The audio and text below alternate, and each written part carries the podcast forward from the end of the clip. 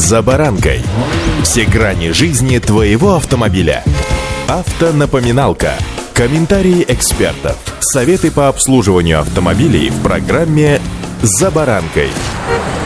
Все российские чиновники должны пересесть на отечественные автомобили. Об этом заявил президент России Владимир Путин. Он признал, что в ряде случаев это, конечно, будет скромнее, чем раньше, но добавил, что в этом нет ничего страшного. Наоборот, даже хорошо, поскольку все чиновничество должно понимать, что нужно стремиться к развитию отечественных брендов, отечественных автомобилей и другой отечественной продукции. Автомобильные факты. Предлагаю немного окунуться в историю данного вопроса. Вы сейчас удивитесь, но это не первый случай, когда чиновников пересаживали с иностранных автомобилей на отечественные. Одним из первых эту идею пересадить российских чиновников как раз на отечественные служебные автомобили высказал еще в далеком 1997 году вице-премьер правительства Борис Немцов. Прежним местом работы Бориса Немцова была должность губернатора Нижегородской области. И именно успехи на этом посту в свое время стали поводом для продвижения молодого политика в правительство. Немцов почти сразу стал инициатором идеи пересадить чиновников на отечественные «Волги» и тем самым поддержать расположенный как раз в Нижнем Новгороде Горьковский автозавод. Инициатива была поддержана на самом верху, и 1 апреля, как бы это смешно не звучало, 1997 года вышло соответствующее распоряжение. 20 же июня того же года в подмосковных Люберцах стартовал аукцион, на котором выставили иномарки как раз из аппарата президента, и тут выяснилось, что их состояние далеко от идеального. А вот автозаводы увидели в чиновниках своих потенциальных клиентов, особенно с учетом того, что покупать машины госслужащим предстояло, разумеется, разумеется, не за свой счет, а за бюджетный. Машины, адаптированные специально для использования с персональным водителем, тогда создавали «Москвич» и «АвтоВАЗ». На «Москвиче» построили два седана на удлиненном шасси от базовой пятидверной модели 2141. Тогда их назвали «Князь Владимир» и «Иван Калитан». И если первый представлял из себя всего лишь обычный «Москвич» конца 90-х годов прошлого столетия, только с кузовом седана и увеличенным пространством для задних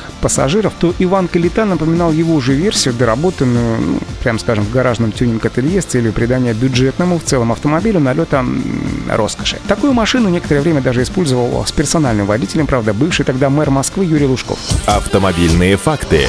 Ну и все же одни минувших к реалиям сегодняшнего дня. Российские автоконцерны, скажем прямо и сейчас, с великим воодушевлением поддержали данную инициативу обновления чиновничьего автопарка. Так, Аурус готов обеспечить государство представительскими автомобилями. Напомню, Аурус выпускает седан Сенат и кроссовер Комендант. О готовности обеспечить управленческий аппарат регионов отечественными автомобилями заявил также АвтоВАЗ, который представил в июне этого года как раз для этих целей Лада Аура, я вам о ней уже рассказывал. Кроме того, Москвич также отметил, что его производственных мощностей хватит для того, чтобы произвести приобрести необходимое число машин для государства. Но, как и всего прочего в нашей жизни, конечно, есть и обратная сторона в этой истории. Важно понимать, что срочно и, самое главное, любой ценой требовать от заводов крупной партии автомобилей сегодня, а лучше вчера, как принято зачастую, да, не стоит. Точно не стоит также и забывать, что наш автопром сейчас работает в беспрецедентных условиях, в максимальном для себя темпе, при этом решает сложнейшие задачи, наращивает локализацию производства и осваивает новые мощности. Да, безусловно, госзаказ поддержит отечественного производителя, но ведь важно не только только заменить автомобили, но и обеспечить их еще и запчастями, которые сегодня во многих учреждениях закуплены именно для зарубежных автомобилей. Поэтому в данном случае очень важно обсудить контракты полного жизненного цикла, а не просто приобретение автомобилей. К тому же не стоит забывать, что все это бюджетные деньги, то есть те, которые в том числе и мы с вами платим в бюджет. Поэтому каждый бюджетный рубль, который будет потрачен на закупку автомобилей, должен стать вкладом в прибыль российских автомобильных компаний. Важно, чтобы эти деньги шли на разработку новых моделей, организацию производства, а не просто на удовлетворение амбиций амбиций чиновников. И самое главное, чтобы не только чиновники приобретали эти машины, но и граждане. И чтобы ни у кого не вызывало улыбки, ни сомнения приобретения продукта российского автопрома. И вот тут я, что называется, всеми фибрами души за эту инициативу. Я сейчас временно без своего японского самурая, он сменил владельца, но надеюсь, что мой следующий автомобиль будет